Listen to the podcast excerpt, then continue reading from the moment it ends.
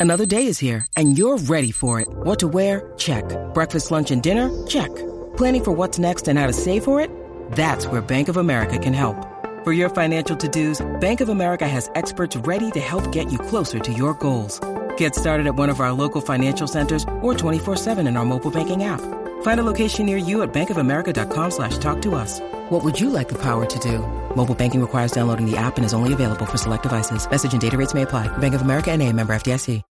When you need mealtime inspiration, it's worth shopping Kroger, where you'll find over 30,000 mouthwatering choices that excite your inner foodie. And no matter what tasty choice you make, you'll enjoy our everyday low prices, plus extra ways to save, like digital coupons worth over $600 each week. You can also save up to $1 off per gallon at the pump with fuel points. More savings and more inspiring flavors make shopping Kroger worth it every time. Kroger, fresh for everyone. Fuel restrictions apply. Una semana más aquí, Pedro, inaccesibles al desaliento, incansables, semana tras semana, volvemos a una cosa más. ¿eh? Luchando contra el coronavirus y contra lo que haga falta. Contra lo que haga falta, di que sí, di que sí. Y un montón de cosas. Y, y, ya tenemos un montón de horizontes a la vista. Lo vamos a comentar después, evidentemente, mm. cuando lleguemos al, a la parte del tema de la semana. Por fin tenemos mm. fecha, aunque no sabemos todavía contenido de la conferencia de desarrolladores. Nos vamos al sí. 22 de junio. Yo creo que es la fecha más atrás de cualquiera que yo sí. recuerde, al menos de mi mente, ¿no?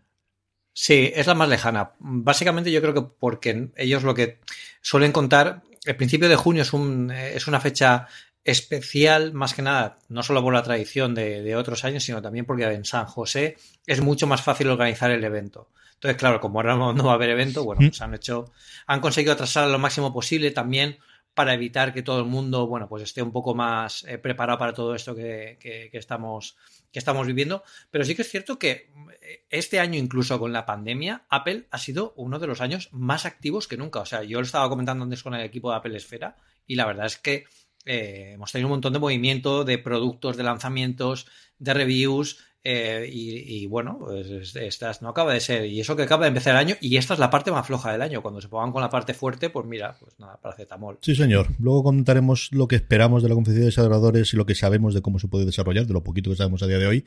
Pero vamos a empezar con sí. un follow-up, un follow-up que tenemos bastante extenso esta semana, tanto por la parte nuestra como por la parte externa, como comentaremos después de las cosas que Pedro ha ido escribiendo en Apple Esfera durante las últimas semanas y que pudimos hablar con ellas en ese eh, directo de, de Apple Esfera en el que tuve el placer de, de, de estar hace un par de semanas. La primera es este acuerdo con Google, este desarrollo Ajá. de una aplicación a la que todos vamos abocados para poder controlar, evidentemente, el coronavirus, que pasito a pasito sigue teniendo desarrollador, desarrollo, primero como APIs, posteriormente como plataforma, y lo que nos falta ahora es el acuerdo con los gobiernos. Aquí ya sabemos que el Reino Unido de inicio se ha desmarcado, ya veremos si luego tira para atrás también, y, y ahí estamos a la espera, ¿no? De por un lado que pueden desarrollar ellos sí. conjuntamente y luego la aceptación que esto tenga por cada uno de los partes de los gobiernos para ponerse en marcha, Pedro. Sí, aquí, bueno, yo he tenido la e, e, enorme suerte de asistir a dos briefings directamente con Cupertino, eh, posiblemente de un sitio muy cercano al, fondo que tienes tú ahora mismo en el Skype, que para los que no lo estáis viendo, eh, tiene puesto el, Apple Park, el Steve Jobs Theater. Y, bueno, ellos nos han contado en primera mano, tanto Apple como Google, cómo funciona este sistema. Yo creo que es la, una forma absolutamente extraordinaria e inteligente. In, inteligentísima de decir, me cuesta a mí hasta decir la palabra y ellos inventan estas cosas. eh, y la verdad es que eh, es, eh, bueno, es completamente segura, completamente agnóstica del usuario, están incluso encriptando el nivel de proximidad de la señal Bluetooth para que no puedas relacionarla con una señal en concreto. O sea, ya es paranoia completa para que nadie pueda decirle, oye, eh, seguro que aquí no hay nada oculto. Bueno, pues si pensáis que hay algo oculto, también están ofreciendo los white papers de cómo se están eh, eh, creando todos estos, todo este sistema y a nivel técnico la API está súper bien explicada a un nivel de, bueno, de explicación y un nivel de funcional y técnico que, bueno, que ya me gustaría ver en otros proyectos. O sea que es una, es una maravilla cómo están funcionando, es un sistema que está basado en la descentralización y en la comparación simplemente de identificadores completamente anónimos que rotan además cada dos horas para que no se pueda relacionar a nadie con nadie. Si tú tienes un identificador y en tu teléfono tienes guardados distintos identificadores de gente con la que has estado cerca y una de esas eh, está marcada como positivo, pues a ti te llega una notificación de exposición como que has estado expuesto a alguien positivo. ¿Qué quieres? Me, quieres decir que a lo mejor es posible que alguien pueda hacer la gracia y yo soy positivo en COVID, venga, por hacer la gracia? No lo puedes hacer porque además es que comprueba gracias a un identificador de la prueba del PCR eh, que te hacen en el hospital que tu PCR que te han hecho, la prueba que te han hecho en concreto, sea efectivamente positiva antes de que te, de que te den como validado, como verified, el, el, el, test que has puesto tú. O sea, que imaginar que está todo muy bien pensado. Pero ¿qué pasa con esto?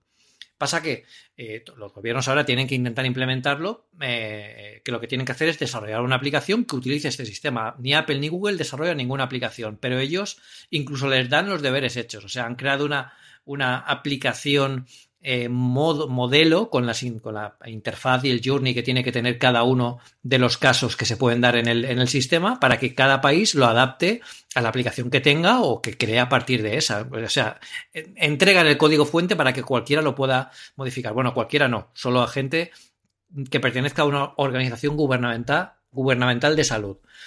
¿Qué pasa? Pues que muchos gobiernos, pues como tienen contratos con consultoras, con proveedores, etcétera, etcétera, que ya tienen sus propias aplicaciones, no se quieren meter en berenjenales de que ya les hagan la mitad del trabajo después de que hayan asignado un presupuesto, y esto es cosa que opino yo personalmente, y lo quieren hacer por su lado. Eh, yo creo que evidentemente es un error y aquí sería un buen momento para que los gobiernos, empezando por el nuestro, porque no, eh, no han dado señales de vida o lo poco que han dicho es que no van a adoptar el sistema. Eh, esto estoy buscando yo a ver un poco el tema este que en, Em, si hay alguna confirmación oficial por parte de esto, pero por ejemplo como bueno, Francia, Reino Unido ya han dicho que no, porque claro, porque aquí pues es muy jugoso el momento para poder, bueno, pues igual guardar más datos de la cuenta, eh, porque en el sistema de Google y Apple eh, no vas a, tener absolutamente ningún rendimiento de ningún tipo, ni siquiera puedes poner enlaces ni publicidad, ni, ni, ni utilizar nada de lo que obtengas con eso, que va a ser nada, eh, para tus propios fines, ¿no? Ni siquiera aunque sea como autoridad sanitaria.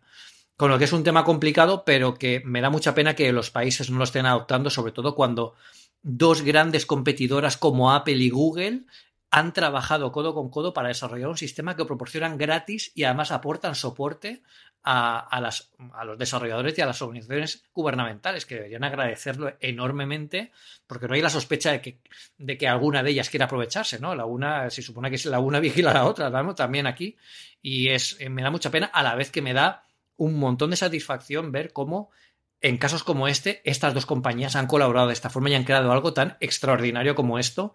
Y a mí, la verdad, yo creo que de todo esto deberíamos aprender a, que, a que deberían colaborar más. Apple y Google deberían trabajar más juntas. Sí, yo creo que aquí hay tres derivadas fundamentales de un sistema que ha sido probado sobre todo en Taiwán, en el que hubo un desarrollo propio, pero al final la población es mucho más reducida, se atuó, ellos tenían ya el susto que habían tenido en el cuerpo con el SARS, que allí sí que llegó hace tres años y fue tremendamente importante. Hay varios vídeos, uno de Vox Media y luego se había seguido a Ben Thompson y Lace Strategy desde primeros de años, cuentan mucho de ese desarrollo. Y yo creo que hay tres derivadas que tú comentabas aquí. La primera y principal es eh, necesitas el, bueno, que, que eh, el, esa mm, parte de no queremos hacer la vigilancia, yo creo que ha quedado bastante reducida por la parte del, coronavirus, toda la parte de la protección individual de los datos y de la vigilancia y del secreto personal y lo demás. Dicho eso, es cierto desde el principio esa garantía la ha tenido del peso de Apple y luego la parte de Google, yo creo que también es una cosa sine qua non para que colaborasen las dos que iban a tener esa parte de la privacidad que ha tenido gala siempre la, compañía de la manzana. Y como digo, con toda la diferencia de lo que yo creo que se ha reducido, si en los últimos años se había erosionado mucho, más todavía, bueno, pues cuando te están muriendo mm, empiezas a pensar menos en este tipo de cosas. ¿no? Eso es totalmente lógico y normal. La segunda derivada que comentabas tú de las de la parte gubernamental, y hay dos. Una es esa parte de los compromisos previos y de los otros previos, y es que al final, cuando descartas a una de estas por esa falsa digo al final es un rollo de, de prurito nacional, medio chivirismo, medio cosa entrenado, que al final, es decir, es que el gobierno no lo va a hacer, entiéndeme, al final vas a tener una empresa a la que le vas a contratar para que te haga la aplicación y normalmente esa aplicación, sinceramente, va a ser peor que la que te puede hacer Apple y Google, o mejor dicho, va a estar sobre unas bases peores de la que tiene Apple y Google, que no te está haciendo una aplicación, que te está haciendo primero un conjunto de APIs y posteriormente te va a hacer una plataforma para que puedas diseñarla. Y con, y con menos medidas de seguridad, tú ahí no puedes asegurar que, claro, aquí tú no estás exponiendo el código y, no lo puede verificar nadie, cualquiera puede coger el código de la aplicación y verificar que es, que es segura y que es correcto. Y ahí es toda esa parte de a dónde puede ser y tal, y y, como te decía antes, los compromisos previos. Yo, eh, ahora estamos todos en los que estamos, pero cuando dentro de uno o dos años empieza a mirar todos los contratos de los que han traído mascarillas, de los que han traído geles y lo que han traído aquí en medio, yo tampoco me quiero volver loco ahora mismo con lo que es las empresas y las cifras mareantes del Ministerio de Sanidad, pero yo creo que más de una investigación ni de dos va a tener que hacer acerca de cómo se han dado contratos de millones de euros sin ningún tipo de control previo, ninguna, que sí, que ahora estamos en otras cosas, pero ya veremos en esos casos cómo está y, quién acaba donde tiene que acabar. Y luego la tercera que comentabas tú, que la primera que yo pensé es, y lo promistas, ¿cómo haces con el invento? Ahí la parte en la que tiene que controlar muchísimo el que nadie de mutuo propio debe decir, oye, que yo tengo COVID, sino que sea al final una autoridad superior, en este caso médica, y aquí es mucho más sencillo, desde luego, que en Estados Unidos, porque aunque tengas un médico de la privada, al final necesitas una ratificación de la seguridad social, que tengas esa parte de esta persona lo ha tenido. Y yo creo que ahí nosotros lo tenemos relativamente más sencillo el poder hacer el control, siempre y cuando eso se utilice y, podamos tener ese control unificado sobre quién puede decir al sistema esta persona está infectada o estuvo infectada o ha sobrevivido o cómo ha funcionado. Esa yo creo es la gran caballo de batalla mientras eso esté controlado que pueda funcionar. A ver cómo evolucione, sobre todo si se adopta en Estados Unidos, que evidentemente es el que puede marcar un poquito el, sentido de, de, si ellos no lo adoptan allí más complicado o qué estados empiezan a tenerlo, porque allí empiezan a tener lo nuestro de las fases del 1 al 4, pero corregido y aumentado con disparidades absolutas por estados, eh, Pedro.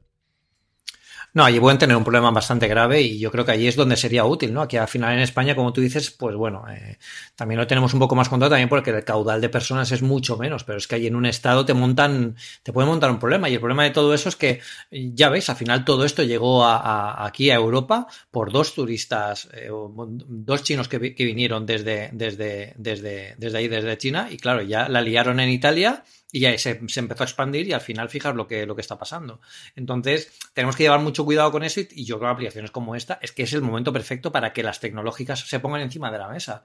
Lo que yo no entiendo es que nadie eh, bueno, entiendo que alguna voz habrá visto, habrá dicho, oye, pero vamos a tomar este sistema que es lo más seguro que. Y además es que lo tenemos todo hecho. Lo único que tenemos que hacer a verificación que estabas comentando tú, en teoría no debería ser difícil. Mm. Yo sé que el sistema de sanidad español, eh, todo el mundo habla de sus maravillas, de sus maravillas. seguramente tendremos los mejores médicos y las mejores enfermeras pero no te puedo decir lo mismo a lo mejor del sistema informático que tienen. Mm. Entonces, eh, aquí al final lo único que tienen que comparar es un identificador de las pruebas, o sea, que algún sistema se llame, se exponga alguna API o hay algún sistema en el que te llega un identificador y tú digas, sí, este sí, este no, este sí, este no, que se comprueba automáticamente.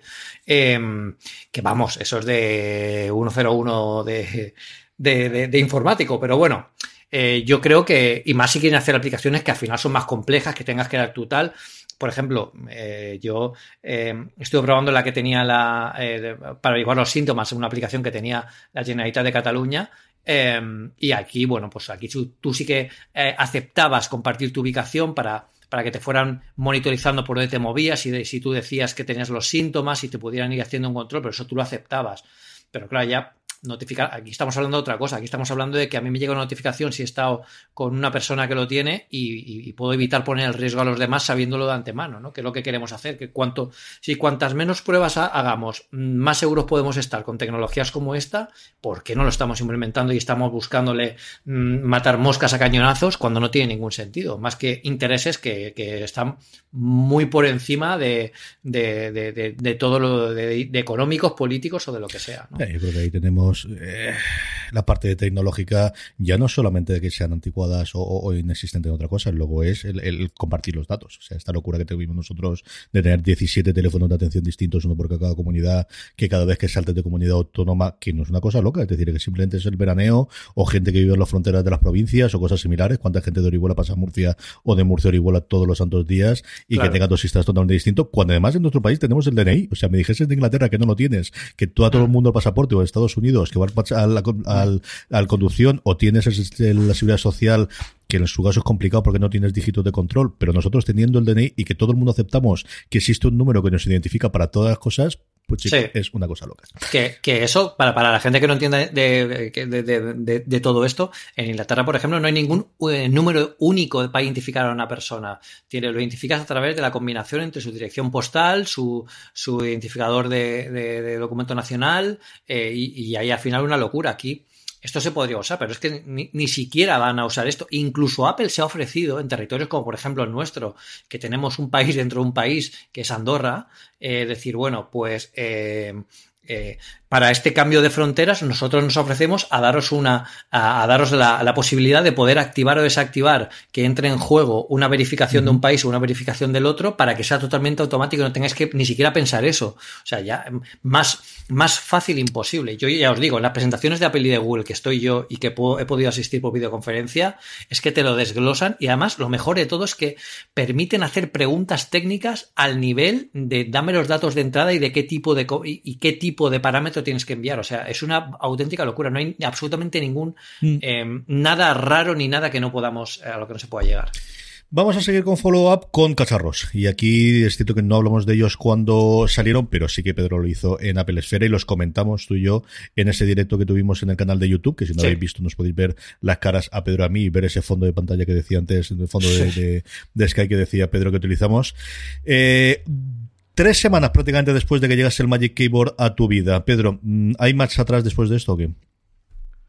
Pero vamos a ver, ¿qué me estás preguntando a mí? De que, yo la pregunta que aquí la gente quiere saber es por qué no te lo has comprado tú todavía. ¿Qué pasa aquí? ¿Qué está ocurriendo? Ya sabes, yo te lo expliqué y es que quiero comprarme el grandote y al final empiezo a hacer sumas y salen mucha cifra de dinero hasta que veamos cómo está la vuelta a partir de junio, pero cara, ya te digo yo que cara, sí, estoy loco por él, ¿eh? total y absolutamente. Bueno, yo... Y lo tengo aquí ahora mismo el mío de, de, de 11, que me hace mucho papel, que lo utilizo una barbaridad de tiempo eh. y lo tengo aquí encima del stand y digo, lo bien que estarías tú ahora mismo con un teclado y cuando tengo que leerte ranco y luego te vuelvo a poner y estas cosas. ¿Cuánto lo estás usando tú, tío? No, no, no, yo el día, mi día a día ya es con esto. O sea, es em, al final lo único para lo que utilizo ahora mismo más el Mac es porque lo puedo conectar a un monitor externo y eso posiblemente cambie la conferencia de desarrollo. Pero para escribir, hoy, hoy ha salido, eh, hoy es 13 de mayo y ha salido una nueva versión de, eh, de IA Writer, que es una absoluta barbaridad para, para de, de, escritura. Es una barbaridad cómo funciona esto. Además, con nuevo soporte que personaliza lo que ya hemos comentado en otras ocasiones, que personaliza el trackpad y el ratón en el, en el, en el iPad de forma que le da todavía más utilidad, no simplemente un puntero, como ya, que ya se puede utilizar como puntero, pero aporta muchas más cosas. O sea, es una locura. En el día a día es que es mucho más cómodo para todo, para escribir correos. Yo lo dije en el, review eh, y, que, y quería que fuera que quedara bien claro. Es el mejor teclado que he probado nunca. Y he probado muchos. O sea, Em, es una delicia. Mm, eh, de hecho, mira, para un tema, porque en el análisis del, del, Magic Keyboard sí que es verdad que se me fue la olla y, se, y llegué hasta 3.000 palabras escribiendo porque escribí en ese teclado y no quieres parar, es que, es que es muy cómodo trabajar, pero por ejemplo, dices, bueno, pero porque estabas hablando del Magic Keyboard y querías escribir, mm, decir cosas. Vale, puede ser. Pues en el último artículo que escribí, que es solo el tema este de la notificación de exposición de la COVID-19, de Apple y Google y tal, llega a las 2.200 palabras, que yo un momento en que dije, pero, pero esto lo habrá que publicarlo ya, o, o me voy a volver loco. Es muy cómodo, de verdad, es muy sencillo. El trackpad han hecho un despiece en, en, en, iFixit y es una locura cómo está montado en un espacio tan pequeño para que funcione de forma estable y tú puedas pulsar en cualquier parte de la superficie y te vaya de lujo. O sea, de verdad que, es una. En el día a día es un totalmente un game changer a cómo estábamos acostumbrados a trabajar, por ejemplo, con el, con el Smart Keyboard Folio, que es muy era muy bueno ya, pero esto ya es el siguiente paso. El siguiente paso. Sobre todo para la gente que lo usamos mucho. Y sobre todo eso que estás diciendo tú antes de ayer, creo que fue cuando estamos grabando, Spark hizo también la actualización, el, el, Spark, uno de los, de los usuarios de, los de los aplicaciones de correo electrónico, la que utilizo yo personalmente, pero quizás más eh, utiliza estas cosas que también la tenía para el trackpad. Y esas cosas que igual no lo tuvimos para, para, pues yo qué sé, para, para otros lugares, sí que estamos viendo que la, eh, esas aplicaciones punteras para iPad están empezando todo el mundo a acoger y, a sacarle partido a esas APIs, ¿no? Sí, sí, sí, sí, sí. De hecho, eh, cada día se suman más a la lista, incluso. Eh, bueno, Microsoft va un poquito más a su ritmo. Y Google igual, Eso, no hay. Todo cambia, pero hay cosas que no cambian, Pedro. Claro, eso al final, bueno, cada uno tiene sus intereses y o sus prioridades, ¿no? Y yo entiendo que para, para y para Apple no sea su prioridad máxima que el iPad Pro pueda tener el soporte de trackpad eh, perfeccionado, ¿no? Ya tiene soporte de trackpad por defecto en iOS en iPadOS 13, pero bueno, aquí estará así. Entonces, desde luego yo estoy ansioso por ver qué es lo que van a presentar, luego lo hablaremos en la conferencia de desarrolladores, porque seguramente esto tendrá mucha mm. más trazabilidad con, lo, con lo que nos puedan ofrecer, ¿no? Y, y las aplicaciones se están poniendo mucho las pilas, se está gustando esto mucho porque se está viendo que no está limitado a un accesorio. O sea, tú puedes usar un trackpad eh, o, un teclado, o un teclado o un ratón sin necesidad de ser los de Apple, que es una cosa que incluso tenía duda. Yo recuerdo que hace unos meses decían, es que esto seguro que lo sacan solo compatible con el, con el Magic Keyboard. No, pero hombre, esto es una locura. ¿Quién va a hacer algo así? Pues eh, esto pasó, por ejemplo, con Logitech. Eh, en, en, con Logitech, no, con, con TeamViewer creo que era, con TeamViewer o con Citrix, no, no recuerdo, un virtualizador de estos que solo te permitía utilizar el ratón eh, con, en, dentro de una máquina en concreto si tú comprabas el modelo de ratón que ellos vendían. O sea, si eso lo hace Apple, ríete tú del COVID. O sea, la lían, la lían, bueno, eh, mucho más. Pero, pero la verdad es que los desarrolladores se están poniendo muy bien las pilas y la verdad es que está cambiando un poco eh, la apariencia que teníamos del iPad. Evidentemente, me lo han preguntado mucho. Oye, soy un ilustrador, me, eh, escribo varias veces al día, eh, o sea, me paso todo el día ilustrando, ¿me lo compro? Hombre, no te lo compres. Cómprate el Smart, el Smart Keyboard Folio que se puede poner. Lo malo que tiene el Magic Keyboard es que no puedes ponerlo en formato, no puedes doblarlo sobre sí mismo, ponerlo como un libro abierto completamente, porque se queda en modo, en, modo stand. Realmente es una, es como un gran, una gran base doc para el iPad Pro. Em, pero eh, para, hay casos y casos de uso, ¿no? aquí todos tenemos que ver si lo que queremos hacer con el iPad Pro lo puede hacer el iPad Pro, seguramente con un Magic Keyboard se hará mejor, todavía mejor de lo, como se hacía con el iPad Pro eh, de forma independiente. Eh, pero bueno, aquí al final no nos tenemos que comprar todo. Hay mucha gente que se queja, yo ahora me tengo que comprar. No, no tienes que comprar nada. Tú, te, tú puedes comprar el iPad Pro y no comprarte nada más y funciona perfecto. No hay ninguna, nada que te limite a utilizar el iPad Pro ni que te obligue a comprar nada. Incluso, incluso dibujar. Puedes dibujar con el dedo si quieres en la pantalla. O con un, o con un pencil de estos de, que puedes comprar en cualquier tienda de estos baratujos de 3 euros, puedes dibujar. Pero claro, si quieres uno de calidad como el de Apple, pues lo tienes que pagar. Y desde luego la calidad que hemos visto con iFixit de cómo está implementado dentro, que tiene un sistema de pesos eh, que es súper ingenioso para que esto sea estable. Hay veces que lo veo de lejos y digo, no, entiendo por qué no se cae. O sea, ¿por, qué? ¿Cómo se mantiene flotando? Si es tan fino y tan delgado, bueno, pues ahí tiene que tener, que tener dentro también sus resortes, ¿no? y funciona muy bien. La verdad es que a mí me, me está gustando muchísimo, me está gustando muchísimo. Si tenéis curiosidad por el, eh, sobre todo la parte del trackpad, ¿no? De cómo se ha trasladado a, iPadOS, Federico Vitici le hizo la semana pasada una entrevista a Cre Federici, pudo tener 40 minutos con él, y habla en detalles sobre toda la implementación y con el detalle de cómo pensaron ellos en hacerlo, y es, como digo, muy, muy centrada en esa parte, quizás muy para, para café, para muy cafetero, sobre todo para los usuarios del iPad, pero de verdad que es una entrevista muy, muy la segunda vez que la entrevista, y al final una de las personas más conocidas del mundillo de Apple de utilizar desde hace años ya como su ordenador principal, el, el iPad, en este caso el iPad Pro, vale mucho la pena. El otro producto que se presentó, Pedro, también fue el iPhone SE, al que dedicamos nuestro último eh, programa y seguimos evolucionando sobre, sobre el mismo. ¿Y qué, tal ¿Qué recepción habéis tenido vosotros en la pelefera que os ha contado de la gente una vez que ha salido el teléfono?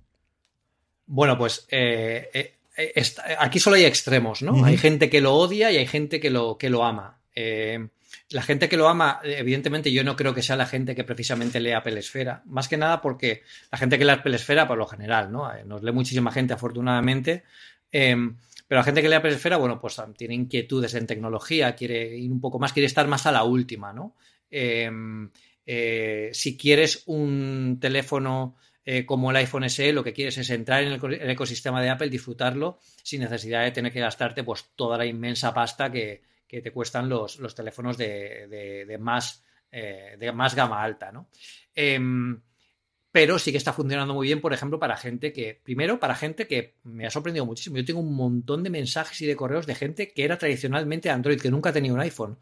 dice, oye, pues es que ahora me puedo, me puedo contar, me, puedo, puedo, entrar aquí al mundo, al mundo iPhone. Pero es que incluso Android Police, que es una página americana especializada en Android, eh, tuvo las santas narices de publicar una review del iPhone SE con el titular Ojalá todos los Android de este precio fueran igual de buenos que el iPhone SE. Eso sabe hacer clickbait ya, sin ningún tipo de problema, Pedro. Eso, es el análisis. Ese titular ya. Eh, ese, es el análisis. Entonces, claro, es cierto que no es un iPhone, para todo el mundo. Es, cierto que a muchos les, parecerá súper desfasado, pero si os parece desfasado es porque queréis lo último al final. Eh, Es cierto que Apple podía haber hecho otra cosa y poner, haber cambiado el diseño, pero ya no sería un iPhone SE, sería un iPhone eh, XRSE, ¿no? Sería otra cosa, ¿no? Igual no podría haber salido también a ese precio. Eh, yo, por ejemplo, mi madre lo tiene, mi madre lo ha comprado y lo tiene, y está encantadísima porque ya viene de un iPhone 5, es, eh, perdón, de un iPhone SE del original. Yo lo he pasado a este SE y está alucinando, porque ya, claro, es lo que quiere, además alucina con la velocidad que tiene el teléfono, con la cámara, etcétera, y no necesita nada más. Incluso para gente que esté metida en el mundo de la tecnología, en el mundo de Apple y tal, y diga, oye, pues ahora eh, no me viene bien gastarme la pasta, quiero un teléfono, o prefiero gastarme la pasta en un Magic Keyboard y en un Pencil, a, no gastármelo todo en, en, el nuevo iPhone, ¿no? Y yo creo que está bien, ¿no? Porque yo creo que aquí se nota que Apple ha atacado donde más le duele a la competencia, porque, porque tenemos un montón de haters de la competencia odiando este teléfono y criticando la muerte como que es un, si yo entiendo que no sea para todo el mundo, nadie lo tiene que comprar obligado como nada, ¿no? Pero desde luego eh, ha entrado en un, en un, en un mercado de, de, gama media de Android que, claro, eh, con la calidad de Apple, pues es, es, es, complicado. Aunque tenga el diseño que nos parezca más antiguo a algunos, yo desde luego para mí no me lo compraría, pero entiendo que puede tener su, su mercado, por ejemplo, lo entiendo también para un teléfono corporativo de una empresa con ese precio, es bueno, súper atractivo, es atractivísimo.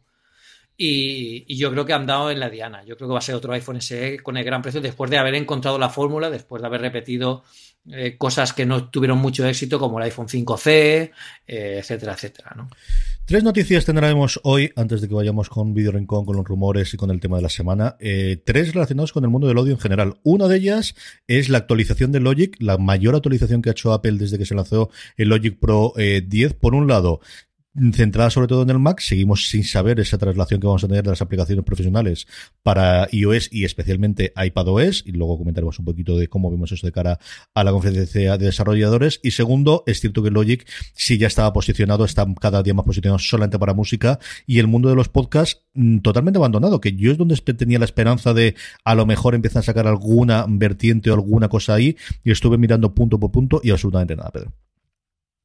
Es que yo creo que el Logic ya, se queda muy lejos de la gente que utiliza, que quiere grabar un podcast, ¿no?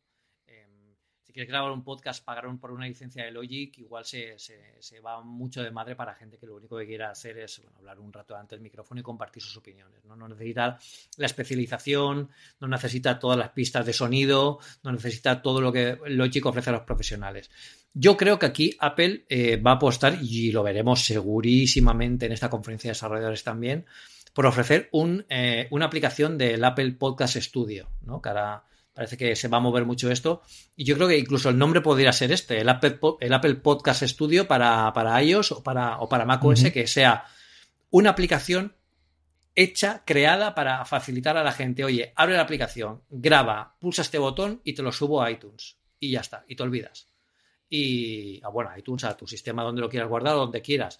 Pero, pero yo creo que tiene que estar pensado para una cosa así, para para potenciar y creo que Apple eh, es algo que ya debería haber hecho hace mucho tiempo. Ya llega tarde a esto, pero bueno, esperemos que, aquí pongan un poco de definición más a la oferta que, digan. Pienso como esa parte que siempre tenido los podcasts de ha sido el gran eh, supervisor, porque ni siquiera controlador, es que controlador daría otra connotación distinta a lo que han sido.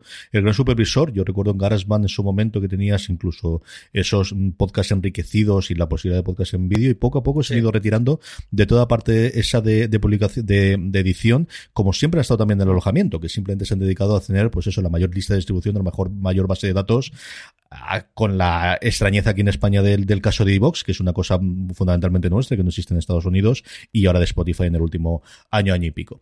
De edición de podcast a cómo los escuchamos o cómo escuchamos música, y aquí volvemos a referirnos en el gran caballo negro de los últimos tiempos de Apple, el gran negocio que es el AirPod, y a falta de saber si realmente nos llega esos AirPod Studio, bueno, pues saber que, que, que sigue siendo una cosa de las más rentables que se ha hecho en los últimos años en la compañía de la manzana.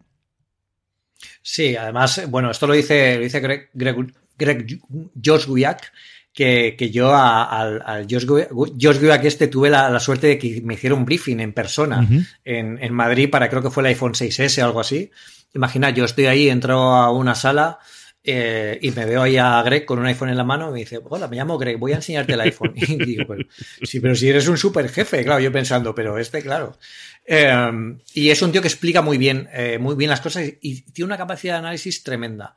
Aquí para esto no hace falta mucha capacidad de análisis, ¿no? Ya hemos hablado muchas veces que los AirPods, el Apple Watch, el sector servicios podría ser una de las, de las Fortune 300 eh, como una de las grandes de los grandes negocios, ¿no? Pero es que ahora estamos hablando de que solo el negocio de los AirPods, solo los AirPods. Ya todavía hacemos más zoom en ese negocio de servicios y accesorios eh, independientes de los grandes bloques y vemos que aquí los AirPods están arrasando. Entonces esto hay que eh, ir ampliándolo, ¿no? Y qué, mejor que ampliarlo, como por ejemplo ahora en un mercado que tiene tantísimo alcance como son los, los, eh, los auriculares grandotes, los auriculares de diadema o, bueno, como, como los conozcáis.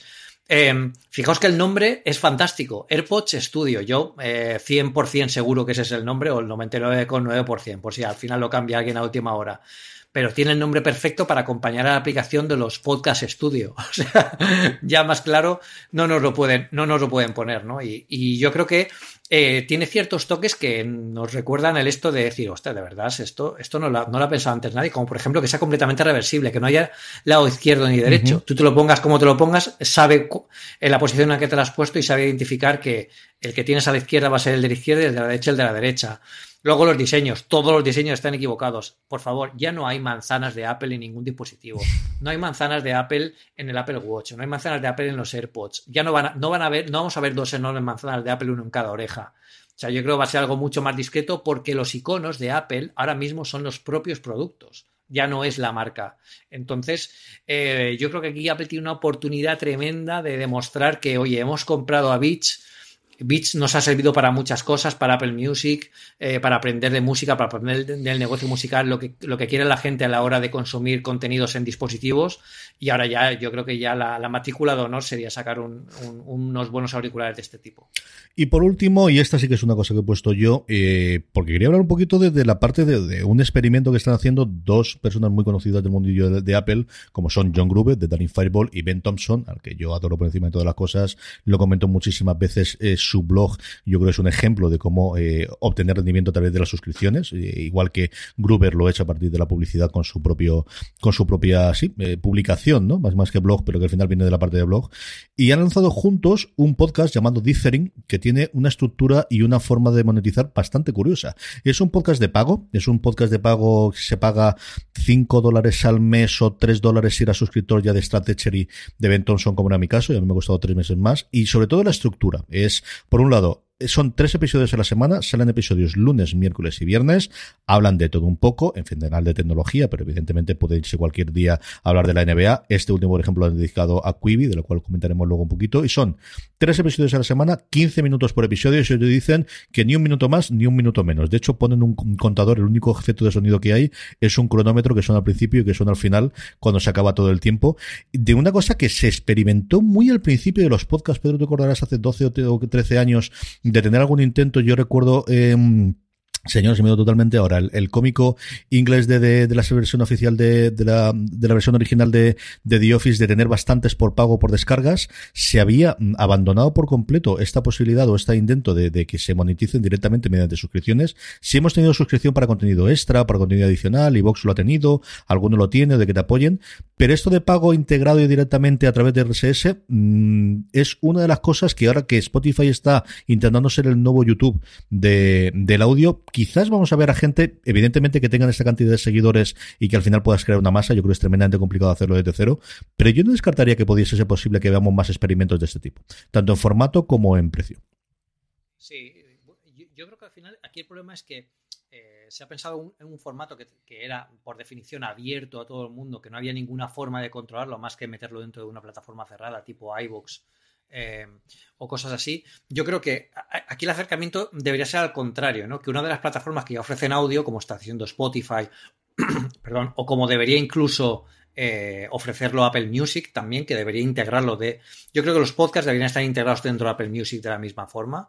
Eh, poder ofrecer, oye, pues tú tienes estos episodios que son gratuitos y tienes este extra que te suscribes y lo puedes tener, o puedes tener esta anticipación o este este esto. Yo creo que, bueno, Spotify además como está tan metido en la sociedad y la gente ya sabe utilizarlo, es muy fácil que, puede pueda tener un muy buen alcance, ¿no? Y ahora yo creo que el modelo ha llegado ahora, que están que tenemos todas estas capacidades y estas eh, aplicaciones de streaming que antes pues era más complicado, ¿no? Yo recuerdo que ahora lo, lo, vemos como algo normal, pero hablar del streaming de música o de películas hace 10 años era una auténtica locura. O sea, nadie se lo, se lo imaginaba. Pues vamos con ello, vamos con el video rincón y lo primero es otra parte más de ese eh, enterramiento del hacha de guerra entre Apple y Amazon. Hemos tenido varias fases. Se quiere. Sí, sí, sí. Ha cambiado totalmente cómo ha cambiado la cosa en un año. Y el siguiente paso ha sido esa integración de Prime Video y las compras de contenido directamente, es decir, que es desde tu Apple TV o desde tu cuenta de Apple o desde tu iPad o desde tu iPhone puedas adquirir alquileres y compras de Prime Video, algo que en Estados Unidos ya existía y que aquí en España parece que nos puede venir en los próximos tiempos ese mercado que siempre hemos reclamado tú y yo, que al final estos servicios en Estados Unidos, tanto Apple como, como, como Amazon, son mucho más de los servicios que tenemos aquí en cuanto a la compra y alquiler, ya no solamente de películas, sino sobre todo de series. Tú en, en, en antiguo iTunes ahora la compras, tienes absolutamente todos los episodios de todas las series de HBO de cualquiera si quieres comprarlas, cosa que en España jamás ha sido eh, ha podido ser y no tiene pinta que nos llegue nunca.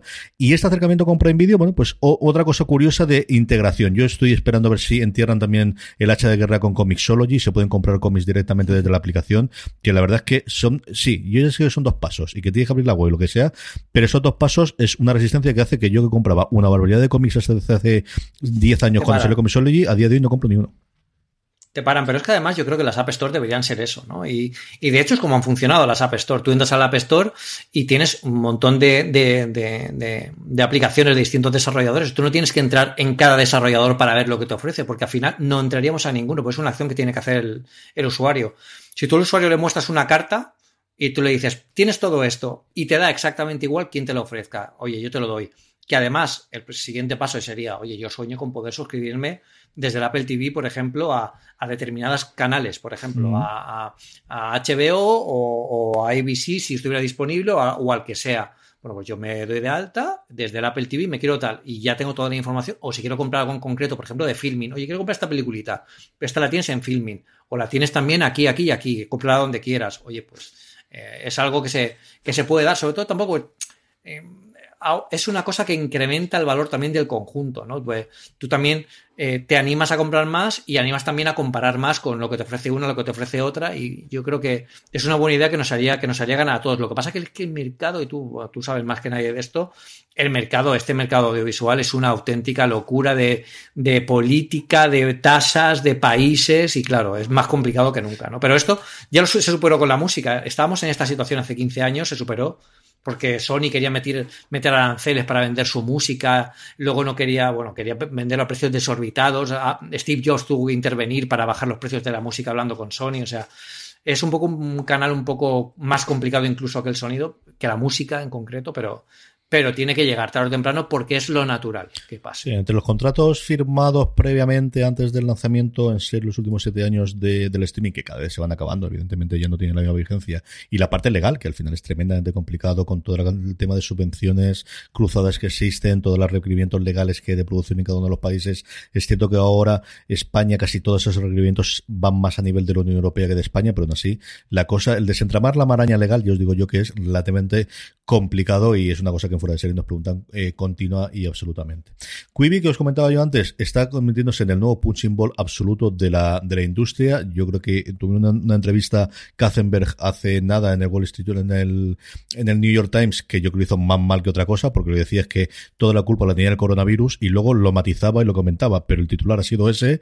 A partir de ahí se lo hace reír de un proyecto, recordemos, de nada más ni menos que de mil millones de dólares. Y me ha gustado, Pedro, porque la forma en la que dicen que está siendo un fracaso es porque la aplicación se ha salido de la lista de descargas del App Store del iPhone, está por debajo de las 250 primeras y ese es el síntoma de que es un fracaso. Bueno, es una forma de medir, es una forma de medir rendimiento también un poco, un poco raro, ¿no? Pero bueno, eh, aquí hay un montón de intereses eh, que, que, que, colapsan unos contra otros y yo creo que, es curioso, ¿no? Como, como lista de posiciones dentro de, de la aplicación que se está utilizando para, como factor de éxito o no. es muy raro eso.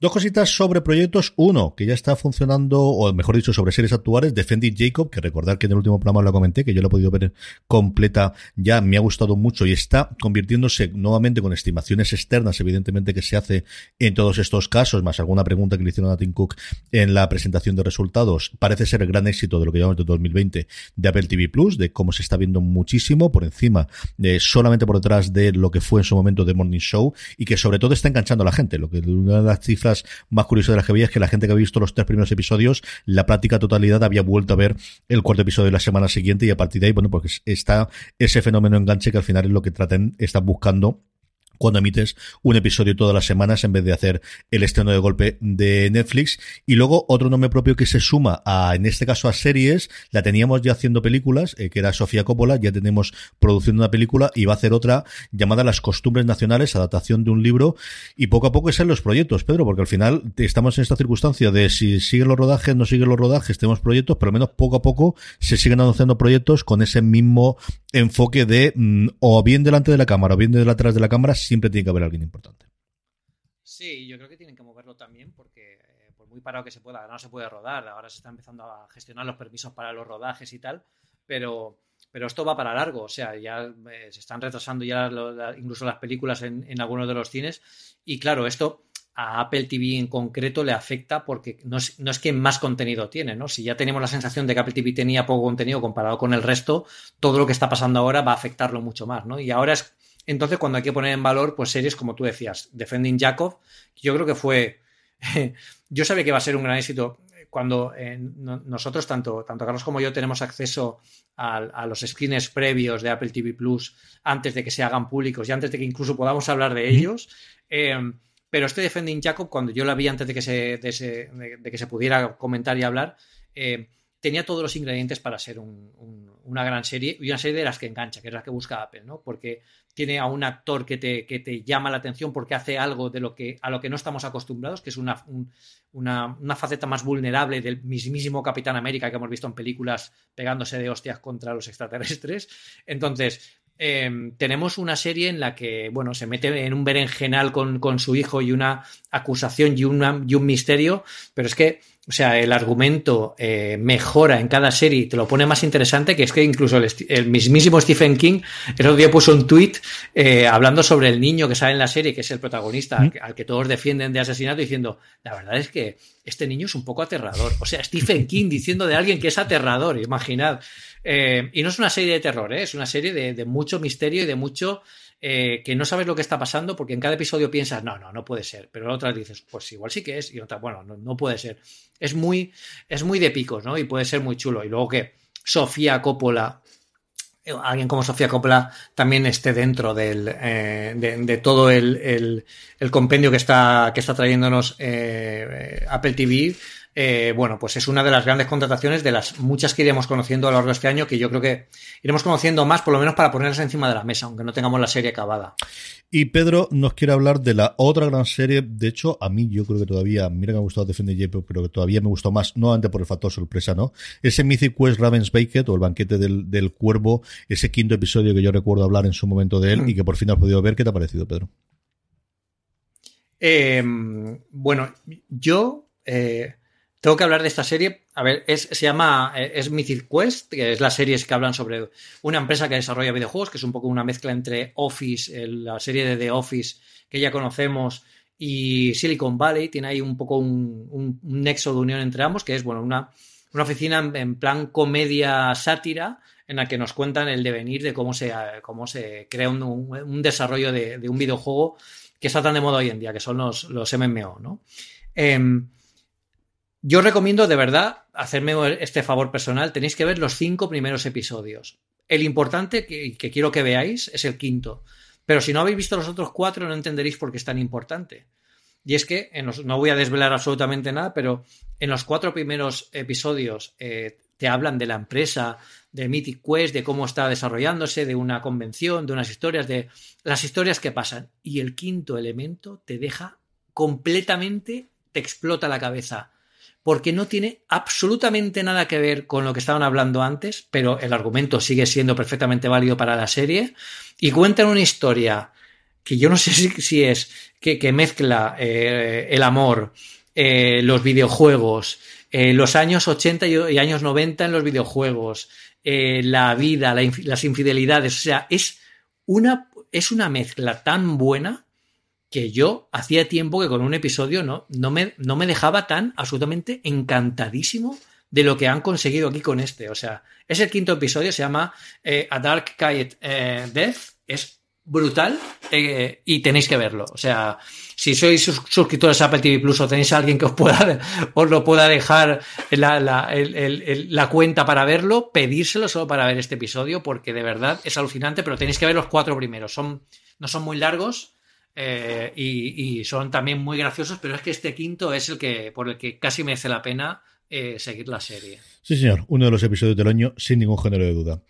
Rumores, rumores, Pedro. Mm, todos los rumores a partir de ahora. La, madre del rumor. Es decir, nos quedan las dudas de, de qué va a llevar el software, porque el hardware, madre mía de mi alma, madre mía de mi alma, sabemos absolutamente todo. ¿A qué? A cuatro meses vista prácticamente de que digamos el iPhone 12, poca cosa más nos falta por saber ya, Pedro. Sí, bueno, de hecho, este cuando estábamos hablando en el Slack interno de Apple oye, vamos, ¿cómo sacamos este post tal? Y yo digo, ¿cómo lo sacamos? Como lo habéis escrito, porque me acuerdo que no sé si lo puso Miguel López o, o David, he puesto en el Slack en mayúsculas, acaba de, llegar la madre de todas las filtraciones del iPhone. Y digo, pues es que el titular, ese es el titular, tal tú como lo cuentas, es, el titular. Y es que lo sabemos prácticamente todo, precios, pantallas. Eh, bueno, en el titular decimos el naming, entre comillas, al descubierto, porque sabemos la referencia del modelo. Pero evidentemente el nombre de marketing no se sabe, porque el nombre de marketing es algo que solo saben los de marketing, yo creo que hasta eh, dos días antes de que se haga la keynote. Em, entonces, bueno, pues eh, hoy en día eh, imaginar las filtraciones, ¿no? Estando en casa, por muy seguro, por mucho VPN, por mucho sistema de gestión de control que tengas, em, yo creo que la gente que busca eh, estos, estos insiders dentro de Apple quizás han podido buscar y han encontrado más gente para participar de estas, de estas filtraciones. Y la verdad es que hemos descubrido pues el super iPhone eh, en el que estoy viendo incluso, bueno, gente que está interesada, que tampoco había estado nunca interesada en un iPhone, y viendo esto está diciendo, bueno, pues igual aquí sí que me planteo, porque es un poco de...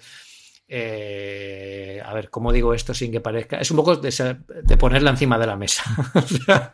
aquí es, es grande. Eh, primero que tenemos el nuevo diseño y además es un nuevo diseño que llevamos años pidiéndolo todo el mundo. Es el diseño del iPhone 4, el diseño del iPhone 5, eh, a nivel del el borde que sea más anguloso, que sea un poco más moderno. Esto hace que también tenga menos bordes la pantalla, con lo que eh, va, a tener una sensación de futuro todavía más, más prominente. El notch se va a reducir, con lo que tenemos una nueva generación de Face ID. Y bueno, vemos aquí que además va a tener el LiDAR, que bueno, quizá ahora no nos parezca importante, a ver cómo nos lo vende Apple dentro de lo que ofrezca después de la conferencia de desarrolladores. Eh, y tenemos una nueva generación que vamos a tener modelos distintos, hasta cuatro modelos distintos, entendiendo distintos, entre comillas, de cómo lo ofrece Apple, que quiere decir que son distintos en tamaños, no en características. Es decir, todos van a tener el chip A14, todos van a tener 5G, y la diferencia es pues en el diseño que tengan por fuera a nivel de unos tendrán el chasis de aluminio, que es lo que, bueno, lo que estamos más o menos acostumbrados, y otros con chasis de acero. eso, que, eso, que eso habrá que verlo. Pero es que además los de los Pro van a tener la pantalla, eh, el Pro Motion, que ya tienen, lo tenemos en los iPad Pro, que es, es una pantalla que funciona a 120, 120 Hz. Es muy, lo que hace es, digamos, ponerte más frames de los que, de los que ves cuando manejas la pantalla haciendo transiciones, cambiando aplicaciones, moviéndolas arriba y abajo. Y la verdad es que en una pantalla como el iPhone eh, se puede ver espectacular. Eh, y bueno, pues aquí ya casi prácticamente está todo dicho, pero aunque esté todo dicho, hemos tenido épocas, el iPhone 7 lo conocíamos también casi incluso de esta manera y nos siguió sorprendiendo cuando vimos el tema de la cámara, que fue lo que rompió en aquella época. O sea, que hay que ver a ver, porque más allá de que tengamos en un papel escrito lo que va a salir, yo creo que incluso son cosas que se podían deducir eh, habrá que ver cómo nos lo presenta Apple y sobre todo qué es lo que realmente se puede hacer con todo esto. Sí, yo con mayor curiosidad es ese Zoom 3 por que yo creo que al final, bueno, pues no pasó y creo que lo ha funcionado lo de la triple cámara, más de que irnos a 5, a 6 o 7 como hizo Ericsson hace, hace un año cuando estuvimos nosotros en el, en el mobile, cuando todavía podemos eh, estar por allí. Y yo lo que más me ha sorprendido es, bueno, las tres tamaños de pantalla volvemos a tener los mismos, pero quizás que el tamaño más pequeño sea el que AFA, que al final tengamos esa orientación de cuanto más grande, más caro de alguna forma, que habíamos roto precisamente con, con el 10R y con el, y con el 11, y que tengamos esa parte de todos van con 5G. Que mira que tuvimos dudas hace unos meses de si este sería el año que incorporaba 5G, pues dudas según esa filtración de ninguna. Ya no es que los de tope de gama incorporen 5G, 5, sino que sería 5G en toda, en toda la línea.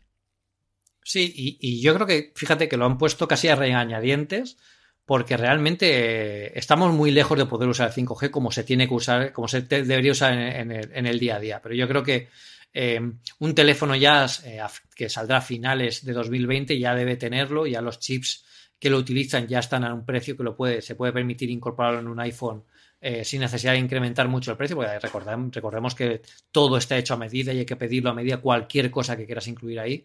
Y, también por evitar el, agravio comparativo ¿no? de, la competencia que incluso lo ponen como el naming del producto, el no sé qué, no sé cuánto 5G, ¿no? como si fuera algo que lo distingue. ¿no? Ahora ya no va, no va a haber esa distinción y no quiere, yo creo que Apple no quiere que le pase lo que le pasó en su momento con el, con el iPhone normal, ¿no? que, tuvo, que sí que tuvo que sacar un iPhone 3G para que la, la, competencia no se pudiera quedar por encima de ellos porque mm, el anterior modelo no lo tuvo. ¿no? Sí, señor, sí, señor. Y pasamos al tema de la semana, que evidentemente no puede ser otro que la confirmación de la fecha de la conferencia de desarrolladores, 22 de junio, como os decimos al principio del programa, y a partir de aquí, todos son incógnitas dentro de un orden. Pedro, ¿qué se va a presentar? Suponemos que tendremos ese mismo 22 de junio una keynote. No sabemos en directo, no sabemos si con trozos pregrabados, no sabemos, es decir, que se emitirá en algún momento, sí, pero no sabemos si será una cosa, se recreará un escenario, si lo tendremos en cámaras. Y a partir de ahí, la otra gran parte, que son todos los talleres y todas esas preguntas, si lo que vamos a tener son conferencias pregrabadas, se van a poder hacer preguntas después a los, a los a los ingenieros de Apple y cómo va a ser este desarrollo. Tú que además has tenido la oportunidad de ver cómo funciona aquello los primeros días en los que se invita a la prensa, desde luego es todo un cambio y por a día de hoy todavía un montón de incógnitas en un lugar en el que esperemos que se revelen como mínimo tres, por no decir cuatro, nuevos sistemas de software y con el Apple Television, con el Apple TV y la posibilidad de algunos hardware nuevamente del Apple TV. Sí.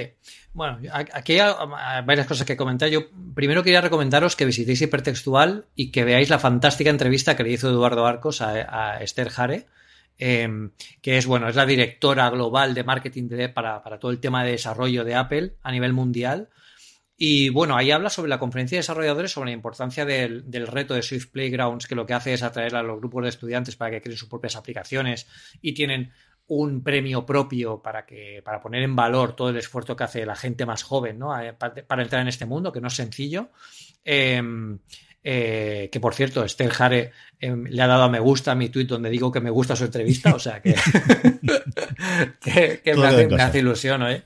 me hace ilusión oye em, y bueno en la entrevista de Eduardo la verdad es que queda muy claro todo hay cosas que están muy bien que no tengan pelos en la lengua Apple en decirlo, eh, ella habla en nombre de Apple evidentemente, y es que dice que, bueno, Eduardo le pregunta, oye, pero en esta conferencia que va a ser totalmente offline, ¿cómo va a ser? Porque yo es cierto que estando allí, yo estuve además con Eduardo ayer, allí en California el año pasado, eh, la cercanía, y es algo que siempre he dicho, era súper valiosa, porque Apple quería estar con los desarrolladores, los ingenieros que hacen a ellos están con el chaval que está haciendo una aplicación para recetas al horno, o sea, y no hay ningún tipo de distinción y la, importancia son ellos. Y ella, Esther, lo que dice que, bueno, eh, Apple anunciará eh, cómo va a ofrecer todo eso, que todos los contenidos de la conferencia de desarrolladores van a ser gratuitos para todo el mundo. Eh, luego habrá que ver cómo ofrece el servicio extra a la gente que tenga eh, la licencia de desarrollador comprada para hacer preguntas o para hacer talleres de algo en concreto, eso seguramente eso, ellos lo gestionan de alguna forma. Igual que yo creo que sabe de una forma como están gestionando el Today, at Apple eh, de las tiendas que están siendo completamente offline, pues ahí los talleres los, los colgarán así. Yo creo que habrá un State of the Union que será también en diferido o incluso puede ser directamente también en tiempo real y lo podremos ver como si fuera una Keynote. La Keynote estará también, seguramente sea el 22 de junio también. El la Keynote es eh, la Keynote de, las conferencias de desarrolladores internamente Apple la, llama la keynote inaugural, ¿no? Y, inaugural, pues porque inaugura la, conferencia de desarrollo y explica un poco lo que se va a ver a partir de ahí, ¿no? Con lo que, con lo, todas las, novedades que, enseñan. Entonces, em, esta conferencia, eh, esta keynote, pues será en streaming para todo el mundo. A nivel de periodistas, yo no sé si tenemos acceso, tendremos acceso antes a algo o no. Eh, o no sé si esta vez se presentarán productos físicos de hardware como el año pasado, que vimos el Mac Pro, etcétera, etcétera. Em, pero bueno, habrá que ver cómo gestionan. Una parte importante también es, entender que Esther, eh, lo que comenta en la entrevista es que este año va a ser más complicado que otros años, pero Apple va a hacer todo lo posible para que eh, se, alcance ese nivel de conexión con la gente, pero que lo que ellos quieren es volver al formato anterior, en cuanto se pueda. Y si el año que viene em, si este año, por ejemplo, uno de los premios que se dan a los estudiantes es asistir a California con todos los gastos pagados para que los estudiantes puedan eh, bueno, pues disfrutar de todo aquello. Yo tuve la ocasión de hablar con un par de estudiantes a los que, a los que estuvieron allí invitados por Apple. Imaginad la emoción de que eres un chaval que has hecho una aplicación eh, que, te está reconociendo la mismísima Apple y encima te llevan a California para, para, vivir todo aquello, ¿no? Es como es el Disneyland de los desarrolladores o de los fans de, Apple, ¿no? Y, eso, eh, Esther, en el, en el artículo de Eduardo lo que dice es, no os preocupéis porque la gente que esté, se premie con esto, este año no va a poder ser, el año que viene los vamos a traer. Aparte de los que ya se creen año que viene. O sea que, todo está. Tienen un plan. Yo aquí lo que quiero dejar claro es que tienen un plan y todo está pensado. Yo creo que Apple lleva pensando en esto desde marzo. Por eso, incluso al poco de, del confinamiento, ya dijeron ellos que esto iba a ser completamente offline y no iba a haber ningún evento online, eh, en presencial. Nos quedan eh, un montón de tiempo todavía, evidentemente, para hacer elucubraciones sobre lo que se va a presentar allí. Simplemente esta, Pedro, por ir avanzando. De todos los sistemas operativos, ¿cuál crees que es el que va a tener una mayor revolución? ¿Será macOS después de Catalina intentando ajustar el tema? ¿Será iPadOS después de ver toda esta parte para el, para, especialmente para el trackpad y para el nuevo funcionamiento? ¿O será el iPhone porque al final tendremos por fin ese cambio de la pantalla de inicio en la que nos permitirá tener más allá de una colección de aplicaciones? que será el iPad. El iPad porque va a permitir, como nos comentaba Julio, Julio, Julio Alonso iba a decir, eh, Julio César, eh, el tema de los widgets y eso va a permitirnos que cambiar por fin la pantalla de inicio después de tantísimos años queriendo tocar algo aquí. Em, pero eh, el, donde más se va a ver, porque hay más espacio, más lienzo para jugar, va a ser en el iPad. En el iPhone también el cambio va a ser notable, pero bueno, eh, donde más lo vamos a poder disfrutar va a ser en el iPad porque podemos jugar con más, con más cosas, ¿no? El Mac también yo creo que heredará mucho de, todo lo, de, toda la experiencia que se ha ido trayendo de, de iPadOS, eh, de iPadOS sobre todo el 13. Soporte del monitor va a ser yo creo que la gran revolución en esta, en esta conferencia, ya que, igual que el año pasado vimos el tema de, del sidecar, de tener el iPad Pro como un acompañante del MacBook Pro, aquí va a ser algo parecido con el monitor externo y va a ser el, gran cambio. Pero yo creo que el protagonista va, va, a ser eso, iPad sobre todo, y luego iPhone y eh, macOS que van a alimentarse mucho de, todo lo que está aprendiendo el iPad, que ahora mismo es, es el, eh, bueno, es el gran, la gran asignatura donde más se, se, está aprendiendo de todo el mundo este de la movilidad. Preguntas. Vamos cerrando preguntas que nos hacéis llegar desde el grupo del Telegram. Ya sabéis, telegram.me barra una cosa más. Os podéis unir y con más de 400 personas eh, hablar semanalmente sobre el mundo de, eh, Apple, tecnologías relacionadas y cada vez que grabamos un programa hacemos preguntas. Mira, alguna que nos ha hecho, por ejemplo, Miguel nos preguntaba, porque hicimos la encuesta antes o la pregunta antes, ¿para qué fecha salía el MacBook Pro de 14 pulgadas? Creo que esto podemos hablar la semana que viene cuando ya tengamos de este, de por qué finalmente no ha sido de 14 pulgadas sino de 13 y qué ha supuesto el lanzamiento de, bueno, del Mac que de alguna forma cerraba este ciclo con los eh, teclados y volvíamos otra vez al teclado de mariposa después del, eh, con los teclados de mariposa y volvimos al sistema tradicional. Yo creo que podemos comentarlo la semana que viene eh, si no pasa nada, ¿verdad, Pedro? Sí. Bueno, aquí Apple lo que quiere es ponerse al día en todos los la, gama de ordenadores. Yo creo que eh, tener un tener un, un, MacBook Pro de 14 pulgadas solo por tener una pulgada más o por adaptar un diseño, eh, ahora mismo Apple quizá no le compensa y cree que es más importante poner al día lo que ya tiene para luego ir alineando el resto de la gama. también para diferenciar un poco el MacBook Pro de 16, que es lo que más se tiene que diferenciar. Pero bueno, eh, el MacBook eh, Pro de 13 yo, yo eh, lo, voy a tener para analizar, así que os contaremos más en breve. El Che Cibernético, tú, que tenemos aquí paisanos, nos dice, ¿creemos si al final saldrá el Xcode para el iPad? Esa es otra de las grandes dudas que tenemos desde luego para la conferencia de desarrolladores, Pedro. Sí, yo, yo, bueno, esto lo hemos hablado eh, muchísimo también con, eh, con Julio. Em, no va a salir el Xcode para iPad tal como lo conocemos, o sea, no va a salir el Xcode y vas a ponerte a programar aplicaciones tal como las programas en el, en el Mac. Eso no va a pasar. Lo que sí que va a ser es que va a ganar un paso más, ¿no? Va a salir algo que te permita a lo mejor adelantar algo de trabajo a la hora de prototipar aplicaciones. Digamos que es un paso intermedio entre una, una subida del Swift Playgrounds para que no sea tan orientado a, niños o a beginners o a juniors que quieren aprender a programar pero por supuesto muy por debajo del Xcode para profesionales que tenemos en Mac. Algo intermedio que te, diga, mira, puedes aprender a programar y puedes aprender ya a, hacer una aplicación, un prototipo y, tocar algo de, algo de código de alguna forma, a lo mejor más visual, y acábalo en el Mac. Eh, yo creo que empezaremos a ver eso y poco a poco, a lo largo de los años, veremos una, un Xcode en, en Mac. Sobre todo porque tienen que contestar muchas preguntas de las mm. aplicaciones eh, que también están, aparte del Xcode, de, de, todo el ecosistema que se necesita para, desarrollo, no solo es el Xcode para, a la hora de desarrollar, que todo esté alineado, ¿no? Pero yo creo que sí que van a dar un paso en, esta, en, esta, este año. Raúl nos preguntaba por la posibilidad de un nuevo diseño del iMac y cuándo podría ser, y yo creo que más que del iMac, el Mac Pro, que se ha quedado un poquito atrasado en cuanto a, renovaciones, yo sí que creo que el 2020 es el año de alguna actualización, no sé si en diseño, pero desde luego sí de la parte interna del iMac Pro. Sí, sí, este año va a haber rediseño del, iMac. Eh, del iMac Pro. Más claro no lo puede decir Pedro, ¿eh? O sea, no os quejaréis. Recomendaciones, Pedro. Terminamos como siempre. ¿Qué recomendamos a nuestros queridos oyentes?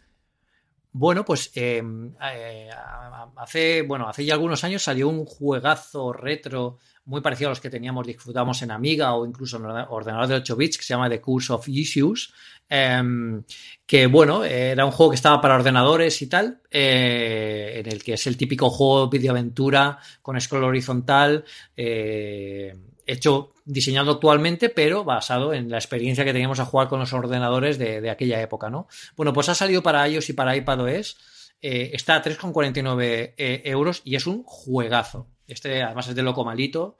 es, un, es un juegazo, es un juegazo. Si, si podéis jugar, eh, echar un ojo porque además tiene todo. Tiene mitología, eh, tiene todo lo que nos gustaron de los juegos de, aquella época, unos gráficos pixelados, pero muy bien adaptados a la época actual. O sea que, es, un, es un juegazo para llevar en el móvil o en el iPad y disfrutarlo en cualquier parte. The Curse of Isos, eh, la recomendación de Pedro. La mía es muy sencilla y es las películas de Gary Huswit, que igual que ha hecho muchos autores y mucha gente del mundo de la cultura, están poniendo gratuitamente una detrás de otras en eh, su página web a disposición. Si no conocéis a Gary Huswit, es un eh, director de documentales, se hizo muy famoso por el primer documental sobre el Bética, sí, sobre el tipo de letra, sobre el Bética, y luego a partir de ahí hizo varios más, Objectified, sobre los objetos. Yo creo que es para la gente que gusta el mundo de Apple y sobre todo la parte física podéis tenerlo. Tenía varias entrevistas que hizo con Johnny Ive. La más reciente, Rams, sobre Dieter Rams, sobre el, creador en su momento de Brown, que siempre se ha dicho que inspiró muchísimo a los diseños de Apple, los diseños también de Johnny Ive. Y yo creo que la que mejor viene para estos tiempos actuales es Urban, eh, Urbanicide, perdonadme, que es sobre cómo las ciudades van creciendo y van teniendo nuevos sistemas de, eh, de formación, de cómo van cambiando la morfología de las ciudades. ¿no? Y además, en estos tiempos en los que tantos cambios estamos teniendo de si se van a penalizar más cosas o menos cosas. Hay bastantes ideas, especialmente de sudamericanas, que son interesantes. Son documentales con, eh, muy divertidos en general, muy bien hechos, tremendamente bonitos. Yo recuerdo con mucho cariño Helvética en su momento. Hizo luego el otro, uno más cortito, que todavía no ha puesto eh, abierto, que, eran fotos sobre todo de cómo quedaban las ciudades después de los Juegos Olímpicos, y va poniendo varios. Entonces os pondré el enlace a las que tenéis, las van abriendo y cerrando. Alguna, cuando vayáis a oír el podcast, estará alguna en abierta gratuita. El resto no es que sean especialmente caras, las podéis comprar o alquilar en Vimeo a un precio bastante, bastante razonable, más allá de que queréis comprar la, parte en DVD, yo tengo varios de ellos en DVD que salieron en su momento en Kickstarter, y es, como os digo, sobre todo para los aficionados de Apple, Objectify y RAMs, y si os gusta además la tipografía y la evolución de la tipografía helvética, que es el que le hizo grande el que le hizo conocido, son documentales muy, muy interesantes que tenéis todos, como os digo, disponible y poco a poco lo va abriendo. Y yo no descartaría que en un momento dado, una semana, los deje todos abiertos para que se puedan ver gratuitamente. Don Pedro Andar, hemos terminado. Muy bien, pues bueno, y es una semana tranquila, imaginad cuando no lo sea. Que está a punto de pasar, ya os lo digo. Próxima semana con nuevos ordenadores, ya veremos si con nuevos teclados de iPad o no. Yo creo que todavía tardará un poquito más, pero es posible. Eso sí, noticias tendremos un montón, un montón de cosas que traeremos en Video Rincón, que veremos cómo evoluciona la cosa. Que estaremos todos aquí. Gracias por escucharnos, Pedro. Un abrazo muy fuerte. Hasta la semana que viene. Un abrazo a todos, nos leemos en el Telegram y en todas partes. Chao. A todos vosotros, nos vemos la semana que viene en una cosa más. But there is one more thing. And we've managed to keep it secret. Vale. Ok. Venga. Una semana más aquí, Pedro. De verdad, incansables a lo nuestro. Y, y, y, eh, espérate que empiezo otra vez.